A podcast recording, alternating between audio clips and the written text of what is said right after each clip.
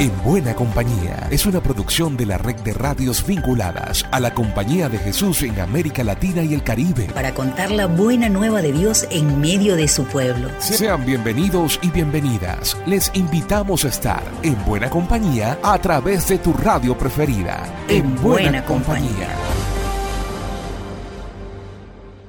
La ocasión es propicia para ratificarles desde la red de radios jesuitas de América Latina y el Caribe que seguimos bajo la guía del Espíritu Santo en buena compañía.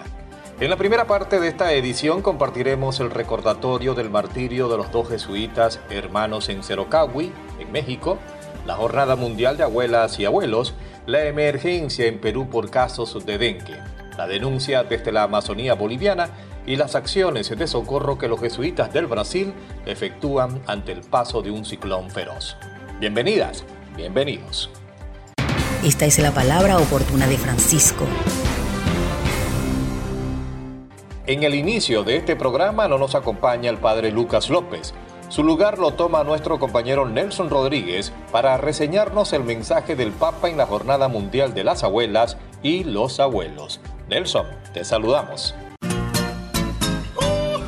Hola, ¿qué tal Alexander? Y efectivamente, con motivo de la Jornada Mundial de Abuelos y Abuelas, el Papa Francisco celebró en el encuentro con los ancianos, donde dijo que la gente joven se siente llamada a custodiar la memoria que les hace pertenecer a una historia más grande. Subrayó además que los mayores ven en el joven que los sueños de humanización no tienen límites y que pueden pasar de generación en generación.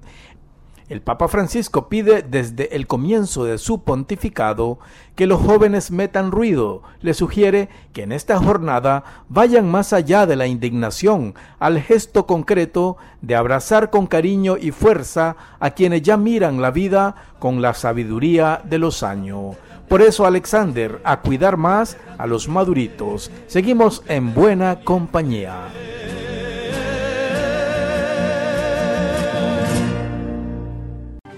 El 20 de junio recordamos el primer año del martirio de dos jesuitas y un laico en Cerocahui, en México.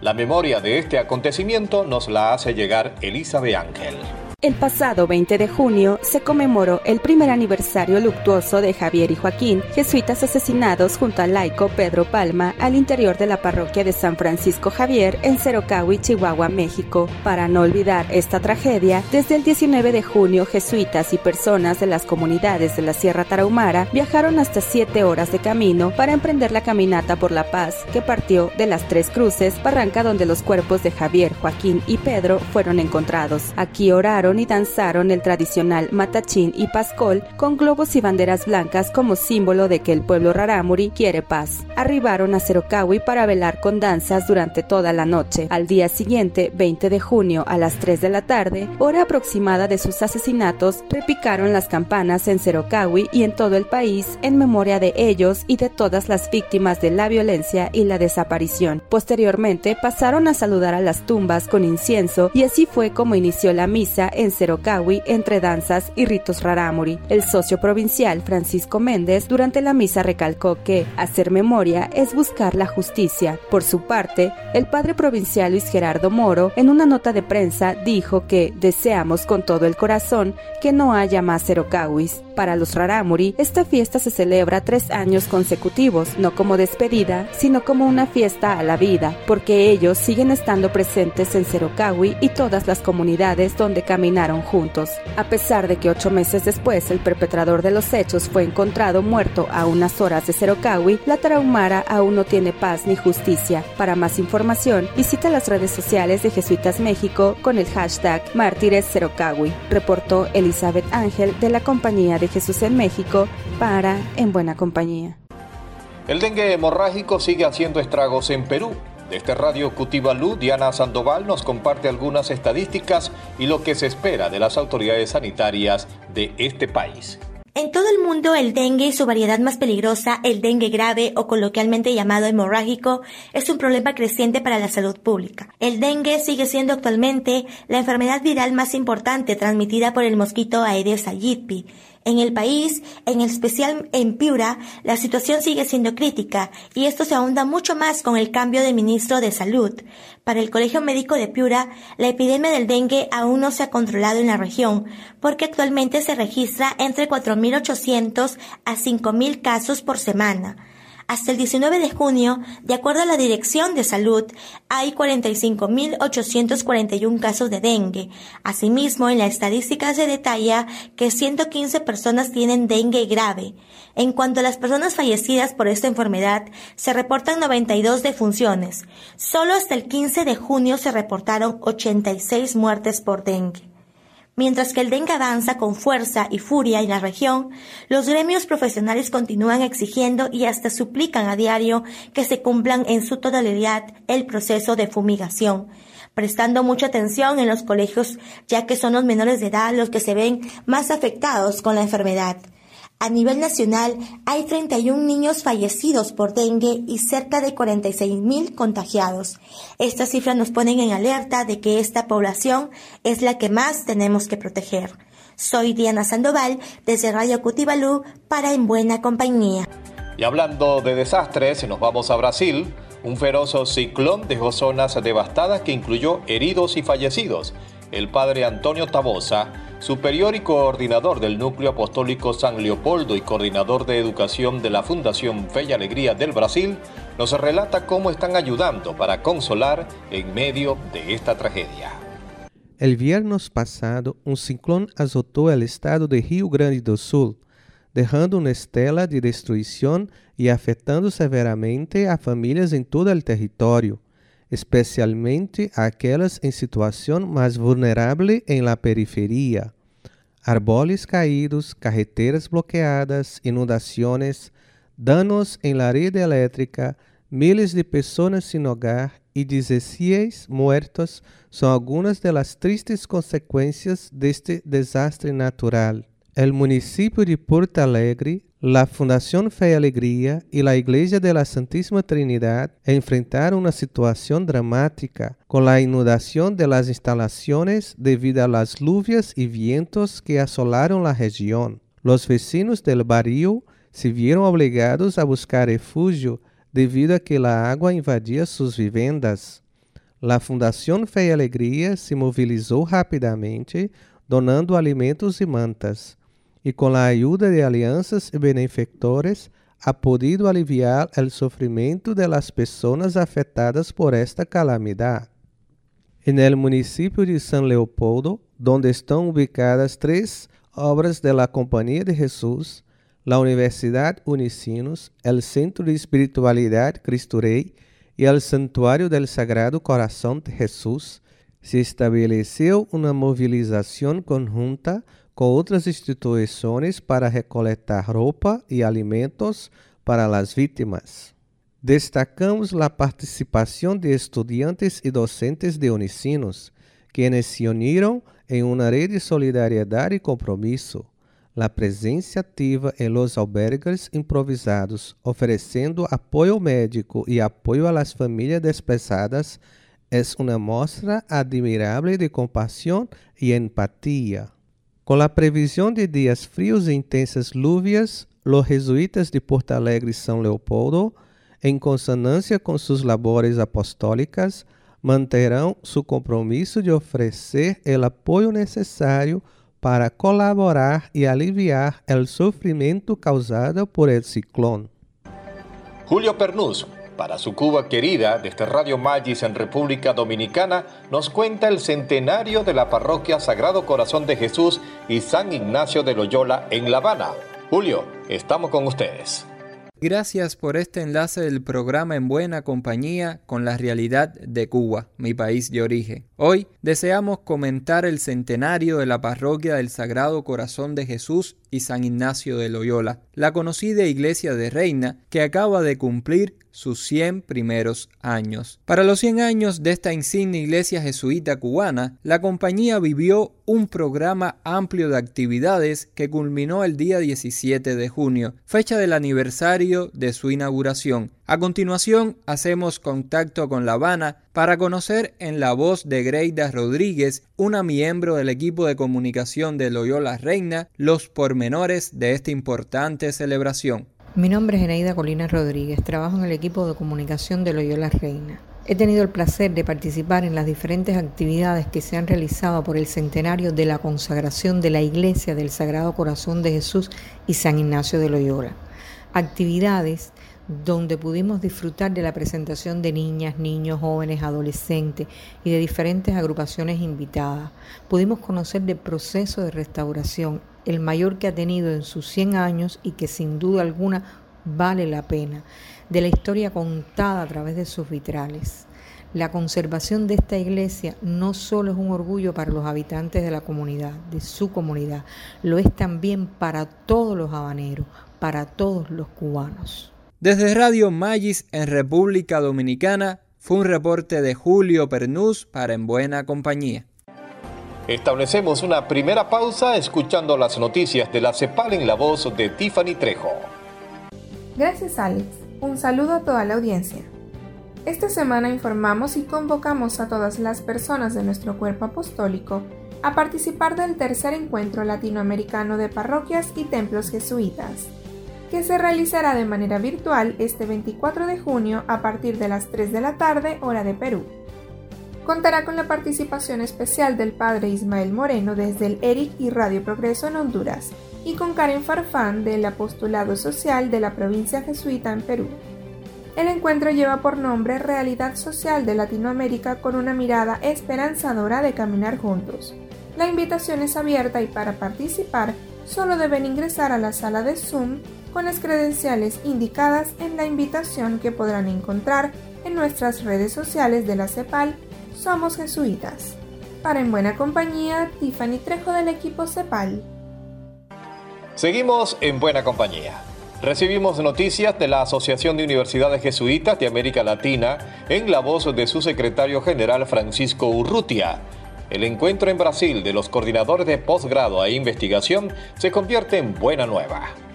Esta semana, los miembros de la red de posgrado e investigación de la Asociación de Universidades Jesuitas de América Latina, AUSJAL, provenientes de 18 universidades latinoamericanas, se reunieron en Unicinos, la Universidad de Vale do Rio dos Sinos en Brasil. Establecieron acuerdos para fortalecer la cooperación entre nuestras instituciones, mejorar la alta calidad de sus posgrados, impartir más programas colaborativos y acrecentar sus investigaciones conjuntas pertinentes para la transformación socioambiental de nuestra región. En la primera jornada, el presidente de Aushal, Luis Arriaga, el tesorero Sergio Mariucci y el director de internacionalización de la Universidad Loyola Andalucía, Francisco Borja, conmemoraron la firma de un convenio de cooperación académica entre la Universidad Andaluz y Aushal. El convenio permitirá a académicos de nuestras universidades realizar estudios de posgrado en Loyola Andalucía mediante un apoyo financiero solidario y viceversa, según las diversas posibilidades de las instituciones latinoamericanas. Para En Buena Compañía, Francisco Urrutia, secretario ejecutivo de Aushal. Llegamos a Bolivia. Desde allí nos reporta Julio Rodríguez de Radio Santa Cruz para relatarnos que una investigación arrojó un alto nivel de contaminación por mercurio en la Amazonía boliviana. Escuchemos de qué se trata, Julio.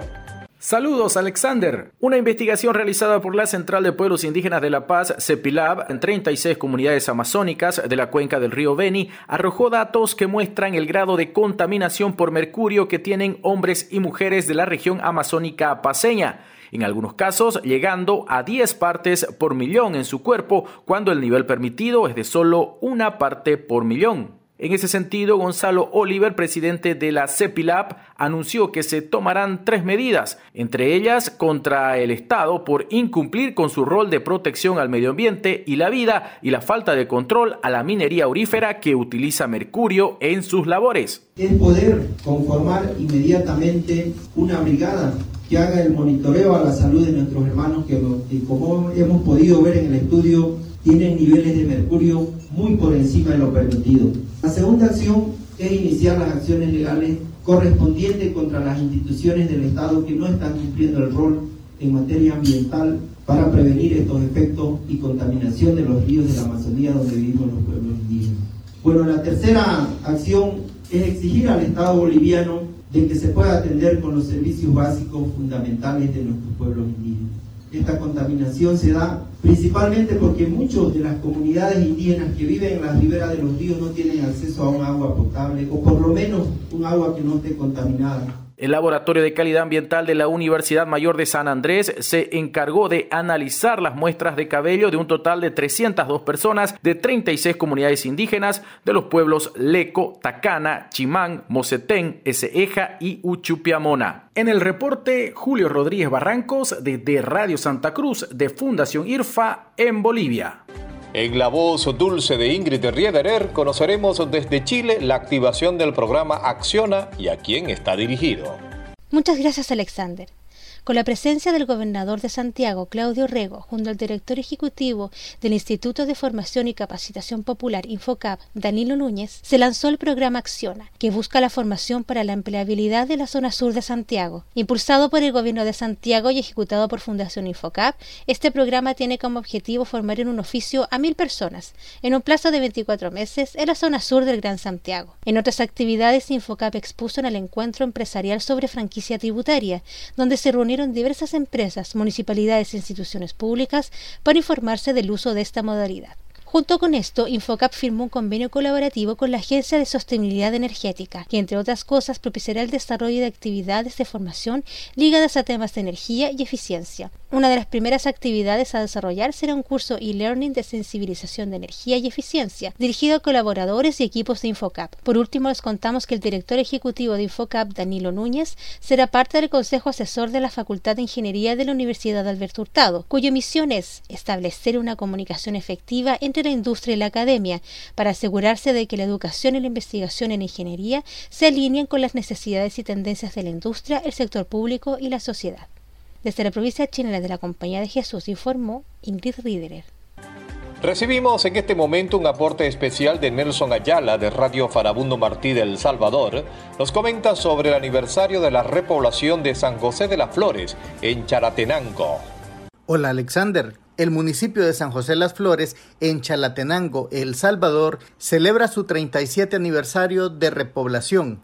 El territorio del departamento de Chalatenango fue uno de los territorios más reprimidos en El Salvador. En este departamento se dieron diversas masacres, como la realizada por el ejército en el año 1980 en el lugar conocido como Las Aradas, donde más de 600 personas de la población civil de lugares aledaños fueron masacrados estas masacres obligaron a los habitantes de los diferentes municipios de este departamento a abandonar sus viviendas para evitar ser asesinados por los cuerpos represivos gubernamentales y paramilitares. Don Felipe Tobar, residente de San José Las Flores, nos narra la odisea que tuvieron que pasar sus habitantes para poder volver a vivir en su lugar de origen en esta comunidad ha sido esfuerzo de la organización, esfuerzo de la solidaridad. Así es que desde aquí nuestro reconocimiento a la Iglesia Católica, a la Iglesia Luterana, a la ciudad hermana de Cambridge, allá en el estado de Boston, de los Estados Unidos. Este 20 de junio, San José Las Flores cumple 37 años de lograr ese sueño de retornar a su municipio convirtiéndose en el primer lugar o comunidad en volver a repoblar Chalatenango. Soy Nelson Ayala desde Radio Farabundo Martí para En Buena Compañía. Y el quién es quién de esta semana se lo dejamos a una conocida de la familia, Narce Santibáñez, de la Oficina de Comunicaciones de México. Un saludo, Alexander. En la Oficina de Comunicación de los Jesuitas de México nos dedicamos a implementar estrategias de comunicación desde lo pastoral, lo social y lo educativo. El provincial Luis Gerardo Moro Madrid me ha encomendado la labor de que la provincia sea voz pertinente en el país, detectando así causas que requieran un respaldo desde la Compañía de Jesús. Llevo colaborando en las obras de la compañía desde 2013 Inicié en el prestigioso Centro ProDH y desde 2021 dirijo la comunicación en la Curia Provincial. Lo que más me enamora de la compañía es la labor por las personas más desfavorecidas desde las misiones indígenas.